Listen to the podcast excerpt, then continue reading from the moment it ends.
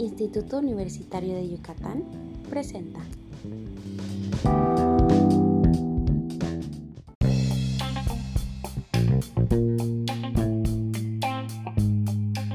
Hola, eh, muy buenos días, buenas tardes o buenas noches, dependiendo a la hora que nos estén escuchando.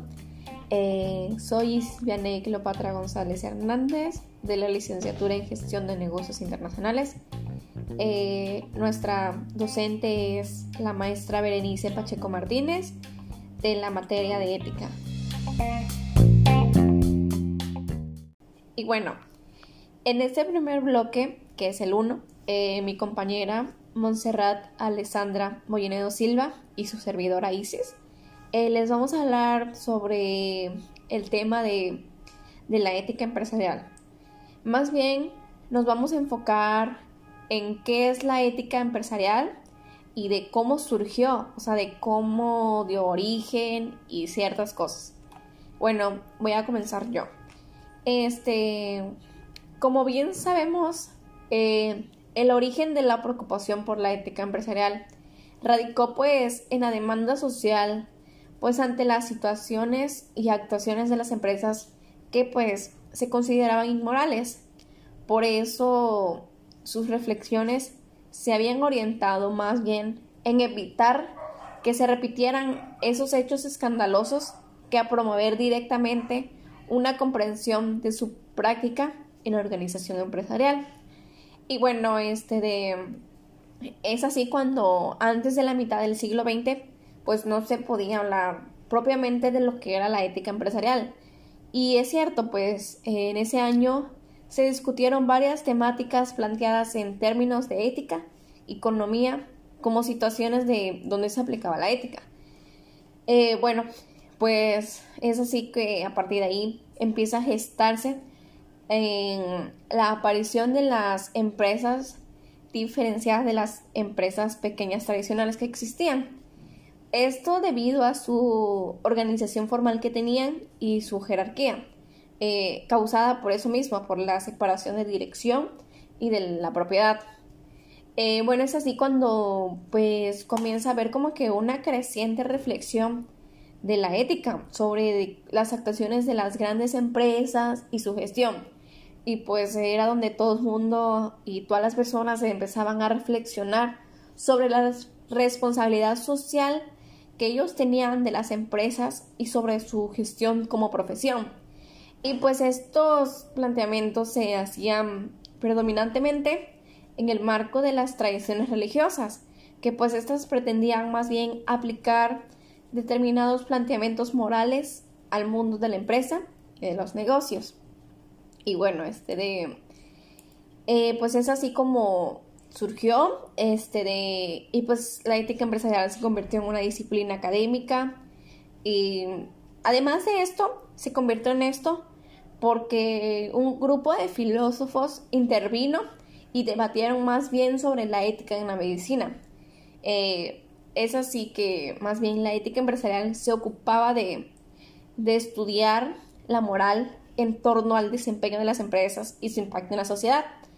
Y pues en los 2000 eh, las cuestiones de la ética empresarial se asociaron con el Pacto Mundial de las Naciones Unidas y este pacto consistió en una iniciativa internacional para promover 10 principios universalmente aceptados sobre la importancia de la integridad y la ética pues en las relaciones comerciales de las empresas y entre las personas del mundo de los negocios.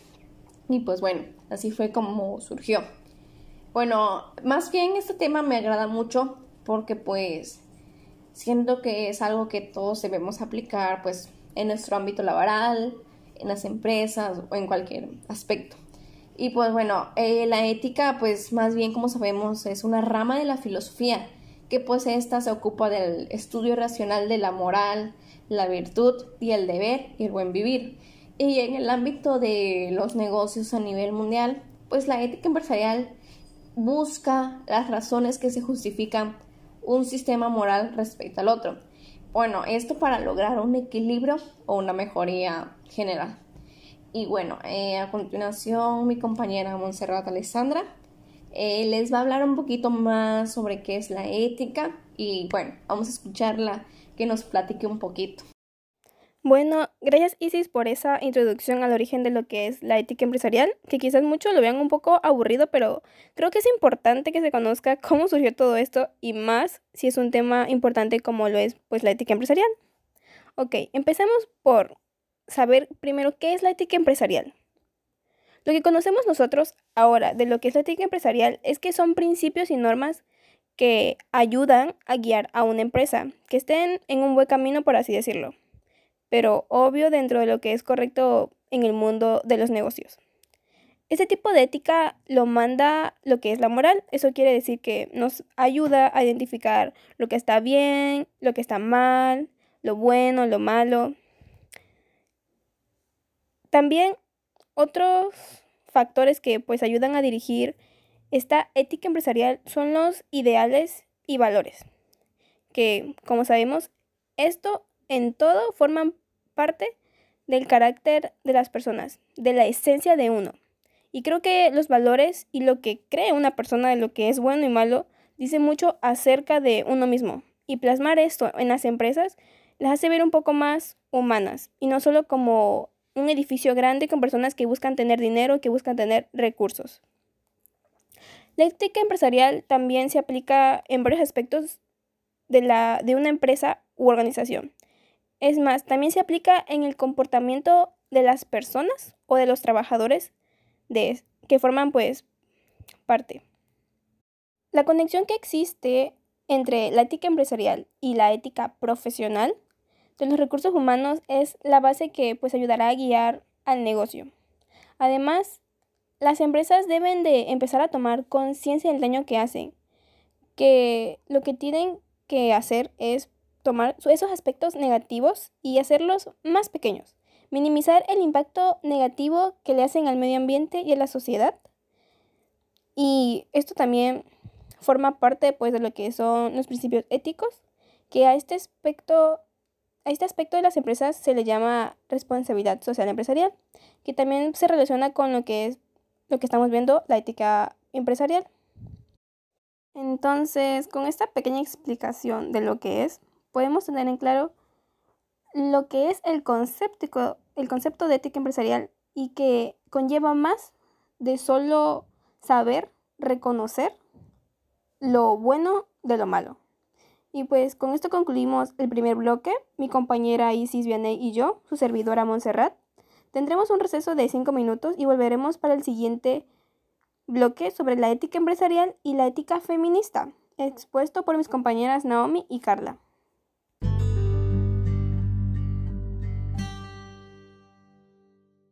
Hola, ¿qué tal? Mi nombre es Carla Ivette García Cruz, soy del primer cuatrimestre de la licenciatura en Gestión de Negocios Internacionales. En este segundo bloque les hablaremos sobre la ética feminista, que está enfocada en la ética empresarial y cómo ésta nos puede llegar a afectar. Para iniciar este segundo bloque empezaremos con una breve introducción de la ética feminista. La ética feminista nos aporta principios y valores que nos ayudan a una mejor construcción de un futuro en el que todas las mujeres y hombres participan en armonía con la naturaleza, con la justicia y la equidad social. La ética feminista se basa en tres principios, que es la equidad, sostenibilidad y empoderamiento, que esta misma a su vez integra el principio de la igualdad en la diversidad, es decir, del respeto a la diversidad sexual y de género de todas las personas así como también existe un desarrollo profesional en las mujeres. Hoy en día la iniciativa empresarial ha sido asociada por hombres, pero sin embargo a medida que las mujeres han tomado una mayor responsabilidad y han tenido un acceso a la educación, pues se ha notado que un gran número de empresas está dirigida por mujeres y que cada día pues aumenta la participación femenina en actividad empresarial. ¿Por qué? Porque se utiliza una iniciativa que es la principal motivación que lleva a las mujeres a crear empresas por la falta de desempleo. Pero últimamente se presenta una importante motivación y la realización personal. Hoy en día las mujeres comparten eh, actividades laborales con la familia, formando empresas que pueden dirigirse desde su hogar. Estas empresas generalmente están orientadas a satisfacer las necesidades de los consumidores, así como también existe lo que es una responsabilidad social de género empresarial, que a su vez está la participación de mujeres en una alta dirección se relaciona con un mejor desempeño empresarial en cuanto a la responsabilidad social, lo cual pues ha, ha llevado a múltiples investigaciones que diversos estudios pues concluyeron que las mujeres somos más directas a participar en la toma de decisiones y que genera un mejor resultado de responsabilidad social. En un estudio señalaron que se analizaron 350 empresas, donde los resultados indicaron que mientras más mujeres había en un consejo administrativo, más probabilidades había de que la compañía estuviera en una de las mejores listas de prácticas de responsabilidad social. Este estudio nos señalaba que había una mayor presencia de mujeres y que tenía una influencia potencial en el compromiso de actividades de responsabilidad social empresarial. A continuación seguirá mi compañera Naomi. Hola, soy Naomi, soy estudiante de la licenciatura en gestión de negocios internacionales. Eh, gracias Carla por tu introducción. Y pues para seguir hablando de la ética empresarial, que pues obviamente la estamos enfocando al feminismo o hacia las mujeres, nos encontramos con múltiples problemas como es la perspectiva de género en el sector empresarial. Existen características que se tienen entre los hombres y las mujeres que nos ayudan a tener una comprensión un poco más alta de cada uno de estos grupos. Pero cuando hablamos de género, pues es un tema un poco más complejo que solo esto. Porque a la hora de poner los roles se tiende o tendemos a ser un poco más discriminatorios o excluyentes, dándose a notar en expresiones tales como que las mujeres son las que lavan los platos, que las mujeres son chismosas, que las mujeres son las que cocinan, que el hombre tiene que caminar como hombre, que tiene que hablar con seguridad, que eh, él tiene que ser el hombre de la casa, etcétera. Para tener una visión un poco más amplia de qué es el género, pues este nos lleva a una construcción social y cultural que pues hace referencia al conjunto de prácticas, normas, valores y derechos que la sociedad, que la sociedad perdón, elabora a partir de las diferencias sexuales. Y esto pues es creado en, en una dimensión histórica que pues está construida en asignar los roles, el espacio, las características e incluso las identidades diferentes eh, a hombres y pues a las mujeres en función de su sexo biológico. La psicóloga cubana eh, Marlene Díaz Tenorio, que nos comenta algo similar, pues nos dice que el género es una construcción sociocultural subjetiva que contiene las características, los roles, los, las actitudes, eh, los comportamientos, las creencias, los significados, las identidades, las funciones y las relaciones atribuidas al ser hombre y mujer de acuerdo al sexo por y una sociedad histórica concreta. Estas atribuciones suelen ser diferentes para cada caso. Y entonces nos encontramos con el tema de la violencia de género en las empresas. Y pues como sabemos, las empresas o las organizaciones en general son espacios donde se producen o se prestan bienes o servicios en específico. Pero al igual es una sociedad pequeña o grande donde múltiples personas de ambos sexos se reúnen por algo en común, teniendo características biopsicosociales diversas. Y pues esto nos da como consecuencia que puedan existir conflictos, que puedan existir desacuerdos, incomprensiones, incomprensiones, perdón, incluso prácticas discriminatorias. Pues debemos entender como violencia que es un acto más allá que la mera agresión física, eh, que se incluyen de igual forma conductas susceptibles de violentar e intimidar a, las a la persona o las personas que lo sufren, siendo estas igual violencia psicológica o violencia verbal. Eh, durante mucho tiempo las empresas crearon modelos discriminantes hacia las mujeres.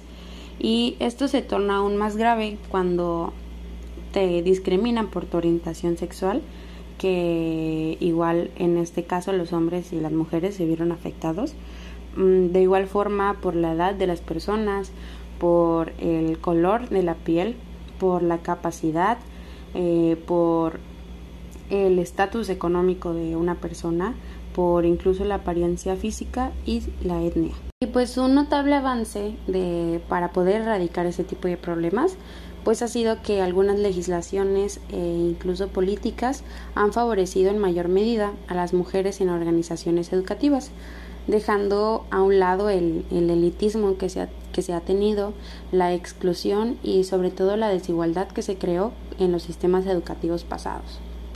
Aún así, la violencia de género en, en, las empresas o en las organizaciones pues es un tipo de, de violencia laboral. Aunque hay veces que es muy difícil poder distinguir una de la otra, pero pues sin embargo se tiende a entender que cuando hablamos de violencia de género solo hablamos de las mujeres. Pero en realidad, aunque pues históricamente somos el grupo más vulnerable, eh, han existido mujeres agresoras. Y algunos ejemplos de, de esto o de que una mujer se pueda volver agresora es cuando ocupan un cargo de dirección que pues ejercen o tienen una responsabilidad más alta, crean un ambiente de discriminación al sexo opuesto, dándoles castigos injustificados, imponiéndoles o dándoles sobrecarga en el trabajo o incluso la aplicación de las sanciones extremas que pues obviamente afectan al sexo opuesto. Algunos otros ejemplos que, que, se pueden mencionar acerca de la violencia de género en, en las empresas o en las organizaciones pueden ser de que se creen los obstáculos para poder ocupar algún, algún puesto. Eh, también que exista una limitación impuesta por los directivos que puedan impedir ascensos o para ocupar alguna plaza. Eh, el acoso sexual, obviamente, la ignorancia practicando practicando el silencio despectivo, las expresiones directas o indirectas para denigrar la autoestima de alguien o de un grupo en especial. Eh, también el machismo en el sector empresarial pues se refleja generalmente en, conductas que para la mayoría de los directivos resulta normales y pues no lo son. Eh, de igual forma la práctica de rencor hacia alguien, violencia de género o puede ser en este caso eh, violencia igual laboral, la agresión física e incluso la inequidad. A causa de estas circunstancias se ha tenido que proponer nuevas propuestas legislativas, así como la potenciación del papel que tiene el sistema educativo, que tienen los medios de comunicación y las demás organizaciones para que favorezcan al sector femenino impulsándolo cada día más para llegar a una igualdad de género entre el femenino y el masculino. Mientras más van avanzando las investigaciones, pues se tiene una visión un poco más amplia de la igualdad y la equidad de género. Y pues nos vamos dando cuenta de que es un error el precepto que se tiene de que las mujeres no poseen la capacidad necesaria para ejercer determinados puestos en las empresas. Incluso eh, estudios realizados en la Facultad de Contaduría y Administración de la UNAM, que es la Universidad Nacional Autónoma de México, eh, han demostrado cómo las organizaciones que son dirigidas por mujeres gozan de igual avances en la productividad y en la reputación corporativa que aquellas que son dirigidas eficazmente por hombres.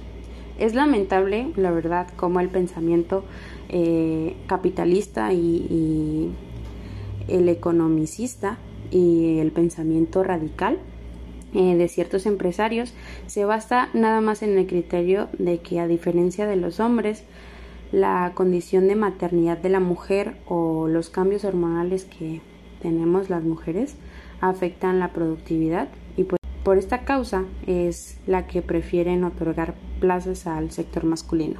Y pues para terminar, eh, queremos eh, terminar con esta pregunta de cómo podemos erradicar las brechas que hay entre los géneros en el sector empresarial y pues para empezar, las buenas prácticas de la equidad de género pues en el ámbito empresarial sirve que sirve para que las empresas puedan trazar algún tipo de estrategias para erradicar esas diferencias y pues estas pueden incluir actividades como la igualdad, la responsabilidad, eh, tener medidas contra el acoso sexual y laboral, establecer protocolos de actuación frente a este tipo de problemas, eh, también que sea esencial un buen desempeño en la empresa, pues necesitamos que el ambiente laboral mejore, eh, también que se les pague a los empleados de forma justa, que se creen espacios seguros para estos y para que ellos se sientan seguros estando ahí y que si en algún momento llegan a, tener algún caso de,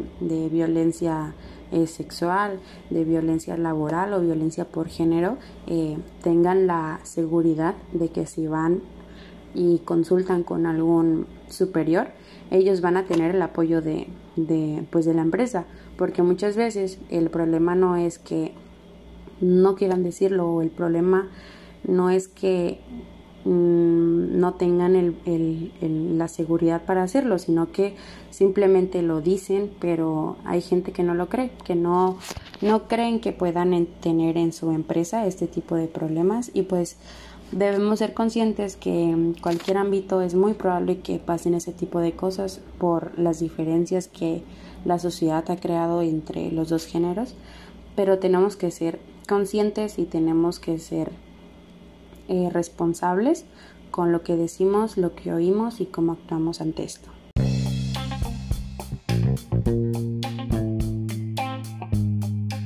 Y pues muchísimas gracias por escuchar este podcast y en verdad de todo corazón esperamos que la información que les acabamos de brindar que les sea de ayuda y que si en algún punto ustedes conocen o saben de algo, que lo digan y que no tengan miedo de hablar. Gracias, hasta luego.